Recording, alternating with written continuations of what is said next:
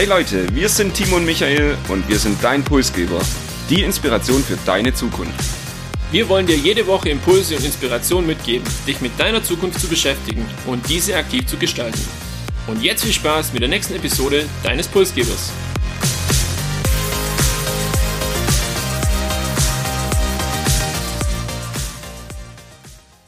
Geld regiert die Welt und bestimmt damit auch die Zukunft. Vor knapp zwei Wochen wurde die Weltwirtschaftsprognose für das zweite Halbjahr 2023 veröffentlicht. Ein Grund, weshalb wir uns heute den Reichtum der Welt mal genauer anschauen. Welches ist das reichste Land? Wo leben die reichsten Menschen? Welches Land ist auf der Überholspur? Und für welchen Kontinent sieht die Prognose eher düster aus? Es erwartet euch heute eine Episode voller Zahlen, Ranglisten und Daten und wir versuchen es dennoch in gewohnter Weise einfach verständlich und mit einer Prise Lockerheit rüberzubringen. Wenn ich mir jetzt so das Wort Reichtum durch den Kopf gehen lasse und auch an reiche Länder der Welt denke, ja, ich weiß nicht, was mir da als erstes in, in den Kopf kommt. Ähm, an was denkst du, wenn du an Reichtum dieser Erde ja denkst? Oh, an viele verschiedene Themen. Tatsächlich in der Vorbereitung wurde ich bisschen überrascht, dass wir doch auch schon mal in einer Episode über das Thema gesprochen haben. Damals über das reichste Land der Welt. Ich nenne es nicht beim Namen, sondern das soll ja heute nochmal als Teaser vielleicht auch stehen bleiben. Ich muss sagen, ich wurde bisschen überrascht, welche Länder reich sind, welche weniger reich sind, ist dagegen offensichtlich. Ähm, wie ging's dir? Wie viele Überraschungen hast du erlebt? Und verrate ich zu viel, wenn ich ja hier jetzt sagt, dass das vielleicht nicht dein Lieblingsthema ist, aber wir machen es trotzdem heute zu unserem Thema. Tatsächlich habe ich mich in der Vorbereitung äh, zu dem Thema etwas bemühen müssen. Äh, hängt einfach damit zusammen, dass ich nicht so sehr der zahlenaffine Mensch bin und eher ja für, für andere Themen empfänglich bin, aber nichtsdestotrotz heißt es nicht, dass die Episode weniger interessant ist. Ich habe so das Thema China oder vielleicht auch USA im Kopf gehabt, äh, wenn es um die reichsten Länder der Welt geht. Beide landen nicht auf Platz eins. Ich glaube, äh, das dürfen wir an der Stelle schon mal verraten, aber es macht jetzt auf jeden Fall Sinn, nach dem Opener, nach dieser Ankündigung auch mal das Ganze einzuordnen für unsere Zuhörer und Zuhörerinnen, dass die auch wissen, was sie halt wirklich konkret erwartet. Ja, wenn ihr den Spannungsbogen jetzt noch nicht so fühlt, versuche ich euch einmal zu erklären, warum ich zumindest persönlich finde, dass das Thema zukunftsrelevant ist.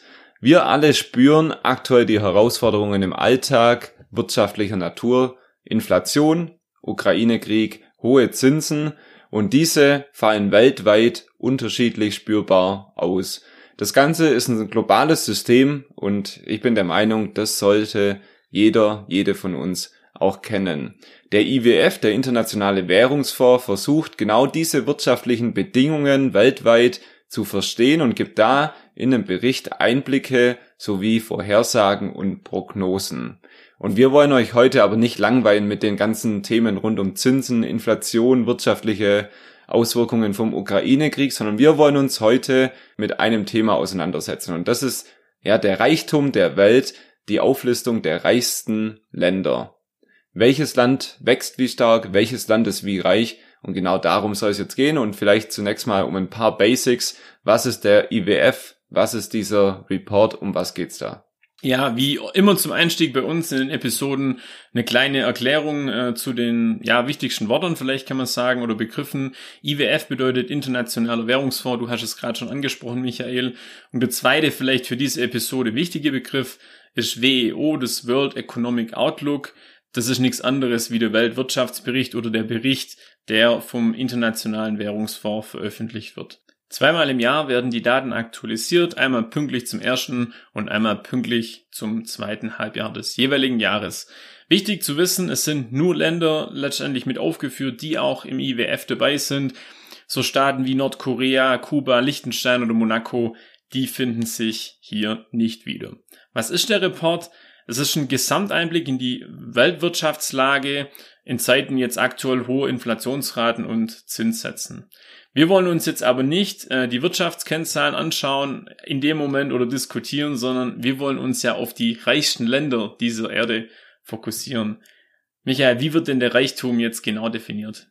Ich habe jetzt eine kleine Überraschung vor. Ich habe mal gelernt, man soll immer mit einer Gegenfrage reagieren und deshalb würde ich, bevor ich mit der Definition starte, doch erstmal gern von dir wissen, Timo, was ist für dich Reichtum? Ich äh, für mich bin reich an Erfahrung, das weiß ich, aber nicht monetär reich. Vielleicht haben wir, können wir diese Unterscheidung an der Stelle schon mal machen. Helf mir auf die Sprünge. Wie wird denn Reichtum, und ich denke, es geht hier ja um den monetären Reichtum, wie wird denn der äh, genau definiert? Wie definiert der IWF Reichtum? Und das ist dann auch die Basis für die heutige Episode. Und hier geht es um das BIP, also das Bruttoinlandsprodukt pro Kopf und Kaufkraft bereinigt. Was heißt BIP? Hierunter versteht man alle Einkünfte, die in einem Land erwirtschaftet werden und damit große und kleine Länder die gleichen Chancen haben, nehmen wir hier den Durchschnitt pro Kopf, also einmal das Bruttoinlandsprodukt pro Kopf und das Ganze dann noch Kaufkraft bereinigt. Nicht überall auf der Welt sind 10 Euro gleich viel wert. Vergleichen wir hier Deutschland und Schweiz, kennt jeder 10 Euro in der Schweiz, reicht nicht mal für eine Pizza und in Deutschland kann man sich da vielleicht sogar zwei kleinere Pizzen dafür kaufen. Kritik gibt's natürlich auch an dieser Kennzahl. Beispielsweise kann man sagen, okay, das berücksichtigt nicht die Verteilung innerhalb eines Landes, wenn es viele Arme und wenige Reiche gibt, die dafür aber sehr reich sind und noch vieles mehr. Timo, Bruttoinlandsprodukt pro Kopf, wie würdest du das Ganze denn einordnen? Ist das für dich ein Messindikator für Reichtum? An erster Stelle würde ich nochmal auf unsere Episode 81 verweisen, wo wir uns mit dem Thema auch schon teilweise beschäftigt haben. Und hier wurde auch der Verweis auf Human Development Inside Report ähm, gegeben. Und ich glaube, das macht Sinn, den an dieser Stelle nochmal aufzugreifen.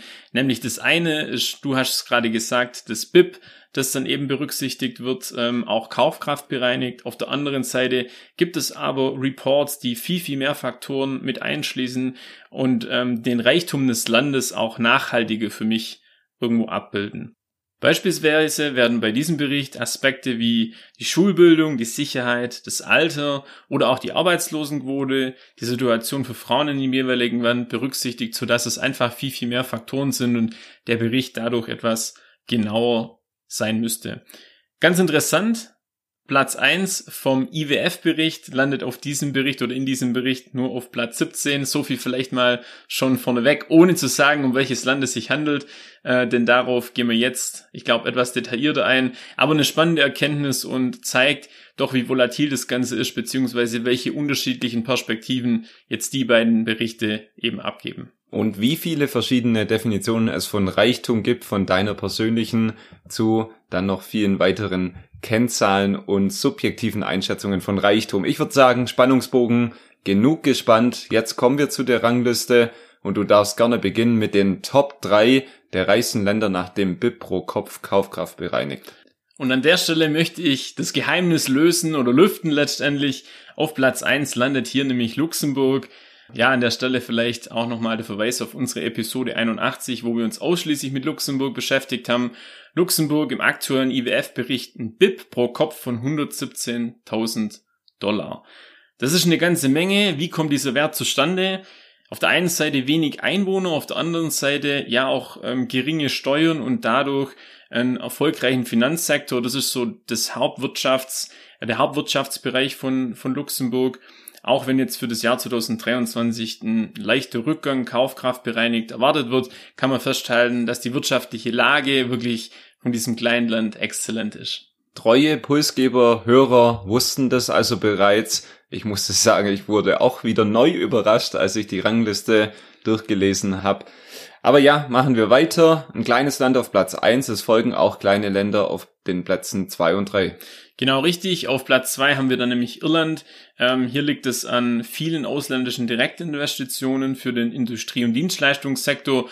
Irland an sich ist jetzt ja auch nicht äh, gerade bekannt für beispielsweise Autoindustrie oder große Wirtschaftszweige, aber ähm, auch hier sind es niedrige Steuern, die eben viele Unternehmen mit Tochtergesellschaften anlocken. Ich habe mal irgendwo gelesen, dass Irland das Land ist, das am wenigsten produziert, aber am meisten Geld umsetzt. Und ich glaube, so, so trifft es auch ganz gut.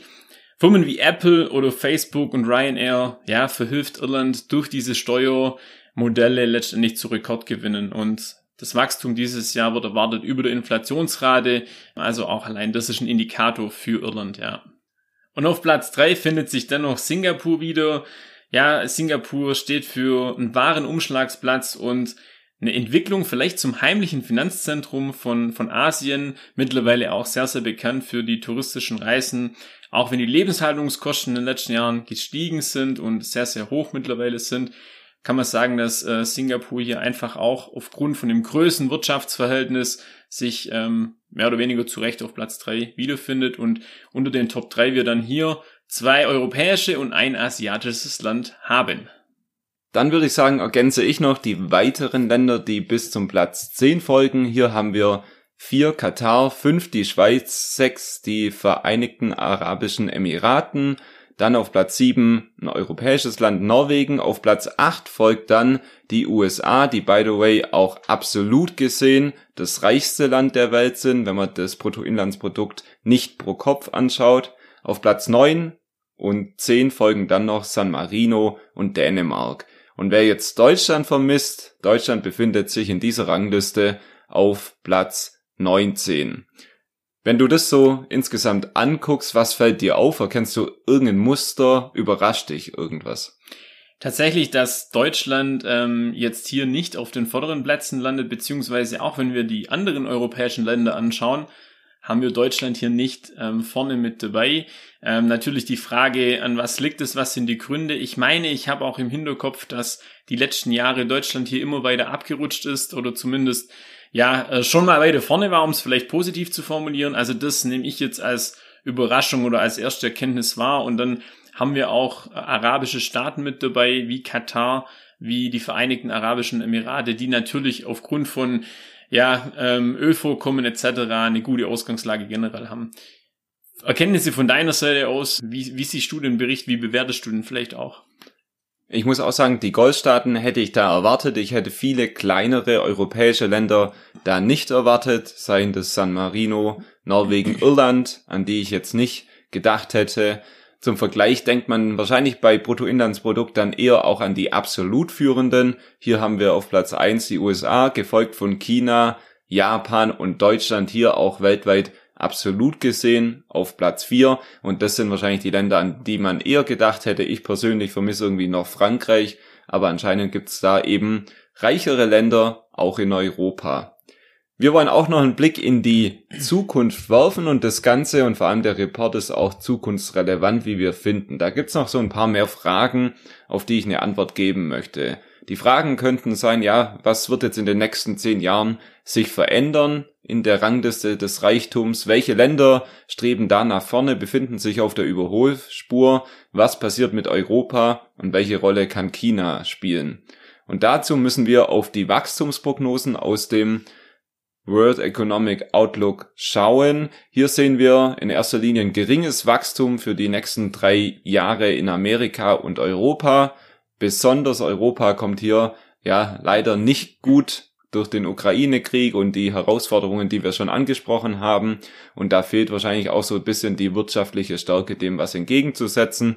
Und dann wird spannend, auch die Rangliste vielleicht in fünf Jahren und in zehn Jahren nochmal anzuschauen, ob immer noch so viel Europa da mit drin ist. Lateinamerika enttäuscht leider auch bei den Wachstumsprognosen. Hier könnte man vermuten, dass eben arme Länder, auch wenn sie scheinbar weit weg sind vom Ukraine-Krieg, besonders unter hohen Zinsen und hoher Inflation leiden. Und dann haben wir noch Afrika. Hier sieht man zwar ein stärkeres Wachstum für die nächsten Jahre mit knapp fünf Prozent, allerdings von einem ganz niedrigen Niveau. Und jetzt kommen wir auf die Überholspur. Hier finden wir Länder wie China, und den asiatischen Raum, auch hier Indien. Beispielsweise China macht für dieses Jahr insgesamt gesehen absolut ein Drittel des gesamten weltweiten Wachstums aus und das heißt auch oder erklärt auch, warum die Unternehmen weiterhin nach China drängen, trotz politischer Diskrepanzen. Dort findet Wachstum statt, dort findet Reichtum statt und da ist vielleicht die, ja, das Zentrum der Zukunft, was Geld in der Welt angeht. Es scheint, als wäre das Wirtschaftswachstum von China tatsächlich unerschöpflich. Ich bin gespannt, wie sich das die nächsten Jahre, Jahrzehnte vielleicht auch entwickelt. Und auch wenn das heute nicht meine Lieblingsepisode bzw. mein Lieblingsthema war, ich denke, wir haben es gut hingekriegt. Und an der Stelle nochmal eine kleine Zusammenfassung für uns, für euch. Ja, die globalen Herausforderungen wie Krieg, Klimawandel und weitere Faktoren beeinflussen die Wirtschaftsentwicklung nachhaltig. Wachstum findet hauptsächlich im asiatischen Raum durch China und Indien statt und wir können heute schon festhalten, Europa wird leider in den nächsten Jahren eher hier etwas zurückfallen. Und wenn wir jetzt noch das reichste mit dem ärmsten Land der Welt vergleichen, dann haben wir ein BIP Kaufkraft bereinigt in Luxemburg von 117.000 Dollar im Vergleich zu Burundi in Afrika mit 310 Dollar. Ja, allein dieser Unterschied zeigt uns, äh, welche Unterschiede es auf dieser Welt gibt. Und wenn wir von Reichtum reden, dann müssen wir auf der einen Seite auch von Armut reden. Und ich denke, das ist wichtig als Message an diesem Tag auch mitzunehmen von der heutigen Episode. Und das letzte Wort heute hast du, Michael. Ja, ich würde sagen, das war Episode 105. An dieser Stelle ein Ausblick an all diejenigen, die so ein bisschen Innovation und Technologie vermissen. Ich kann versprechen, in zwei Wochen geht's wieder um Technologie, geht's wieder um Innovation und ihr könnt euch heute schon darauf freuen. Heute also eine Episode für Zahlenliebhaber. Nächstes Mal geht's wieder spannend zu. Und ich würde sagen, an dieser Stelle einfach nur Danke fürs Zuhören, fürs Durchhalten, fürs Dranbleiben. Und wir würden uns freuen, wenn ihr dann auch in euren WhatsApp-Gruppen mit Familien oder Freunden unseren Podcast weiterempfehlen könntet. Habt eine schöne Woche und genießt, wenn möglich, euren Sommerurlaub.